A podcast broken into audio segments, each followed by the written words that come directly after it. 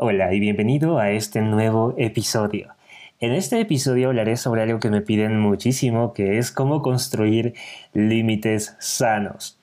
Mucha gente me pregunta cómo poner límites y la verdadera dificultad que atraviesan no es cómo poner esos límites, sino que no saben cuáles son sus propios límites. ¿Vale?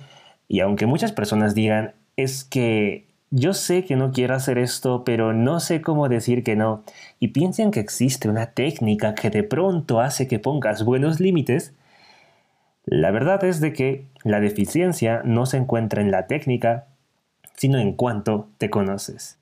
Y el poner límites tiene que ver con el amor propio porque como les explicaba en otros audios, el amor propio parte de una aceptación propia de uno mismo, y ya que uno no puede guardar amor por algo que no conoce, y para conocer algo es importante que aceptemos lo que es, esa cosa, ese algo.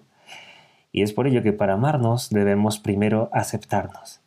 Entonces, ¿qué es lo que pasa cuando no podemos poner límites?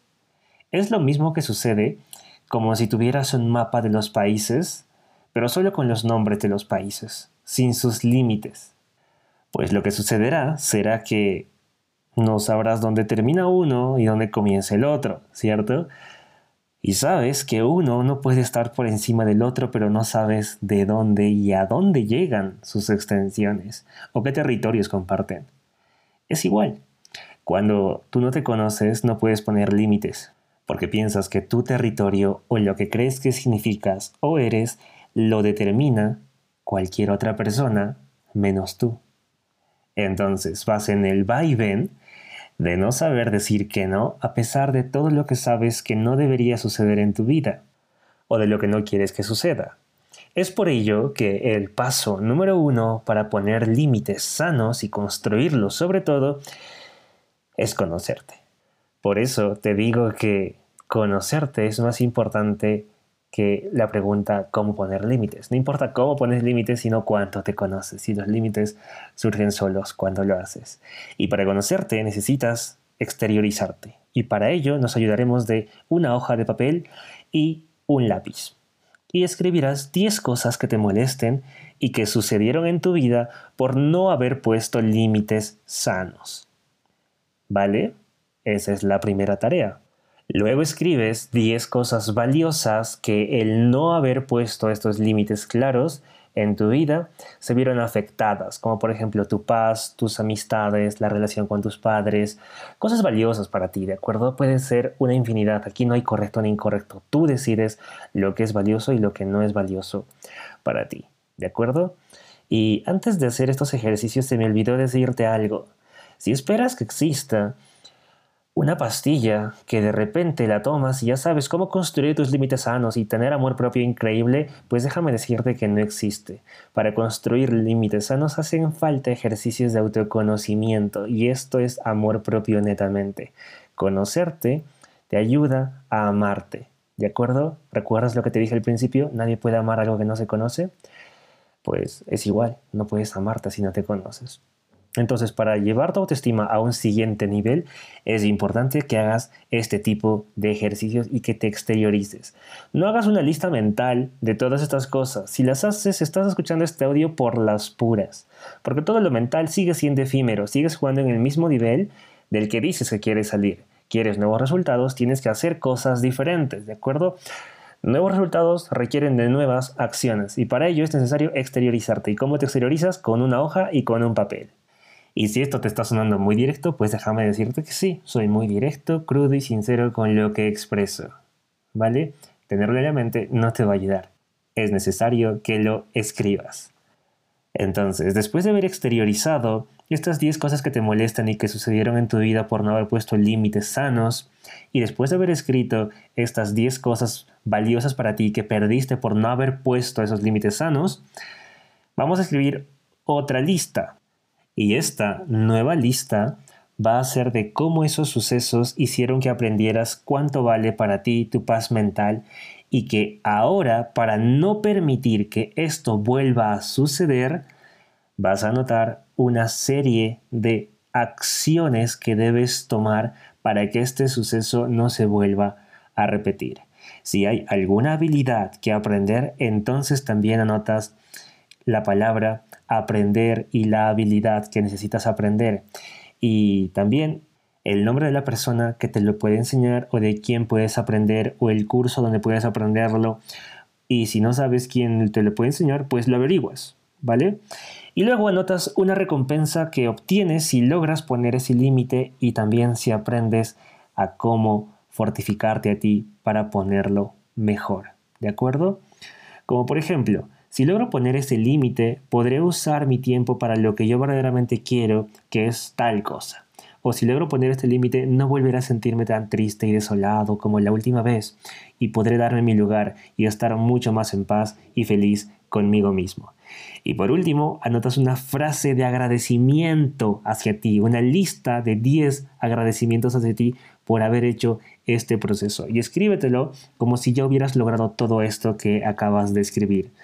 Entonces puede ser a través de una frase que te diga, Frank, muchas gracias por haber hecho este ejercicio de autoconocimiento, porque ahora, después de un año, ya lo hemos logrado y ahora sentimos de que todo esto que en un momento quisimos, todo esto, obviamente no puedes poner todo esto, si no pones pues todo lo que tú querías, está sucediendo. ¿Me dejo entender? Entonces escribes esta, eh, esta frase de agradecimiento como si tú y yo del futuro, después de un año, que ya lo has logrado, te lo estuviera diciendo. Y así, a través de este ejercicio tan sencillo puedes conocerte e impulsarte a poner límites más sanos en tus relaciones, porque recuerda, no importa la técnica con cual pongas límites, sino cuánto te conoces. La clave de este ejercicio está en usar uno de los sesgos más poderosos del cerebro, que es el el sesgo que hace que tu cerebro te acerque al placer y hace que huyas del dolor, ¿vale? Tu cerebro huye todo aquello que ha individualizado como una causa de dolor y te acerca a aquello que individualizas como una causa de placer. Así que al momento de escribir todo esto y todo lo que te duele y pierdes cada vez que no pones un límite, tu cerebro percibe una pérdida y un dolor individualizado, por lo que entiende que ese no es el camino, entonces, lo que haces a continuación, si le recuerdas el ejercicio, es que anotas tu recompensa futura que le impulsa a tu cerebro y motiva a tu cerebro a continuar ese camino y le enseña el camino de hacia dónde va a llegar si es que logra alejarse de ese dolor. Entonces usas esta balanza de huir de el dolor y acercarte hacia el placer a tu favor, ¿de acuerdo? Y un detalle muy importante es que a nuestro cerebro le encantan mucho las recompensas inmediatas, por lo que las frases de agradecimiento hacia ti mismo son súper importantes, ya que el cerebro al momento de escribir tu frase del futuro hacia tu pasado, hacia tu yo de la hora, tu frase del futuro, lo que hace es que entiende que existe una recompensa, que ya la estás experimentando.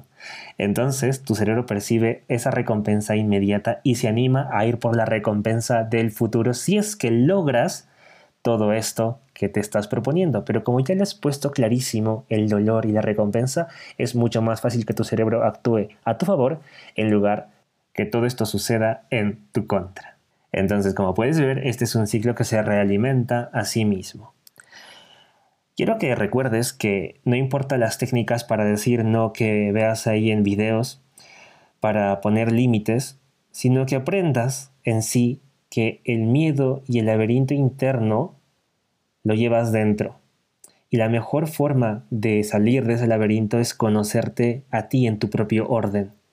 Saber qué actitudes de otras personas sobre tu vida para ti son aceptables, bienvenidas, y cuáles Puedes negociar un poco con tal de mantener una relación sana, pero sobre todo cuáles no son negociables para ti, como una infidelidad, una secuencia de mentira o maltratos. Y pues cuando ves esto, lo tienes clarísimo y dices, sabes que aquí no es mi lugar y aquí no estoy creciendo. Y te vas, porque lo tienes claro, porque sabes y entiendes que esa persona no cuadra en tu vida, no es lo mejor para ti y no estás en una serie de dudas de y si estoy exagerando y si por esto que ha pasado es algo que debería considerarlo más, en realidad no, porque tú ya sabes quién eres y te tienes anotado a ti mismo.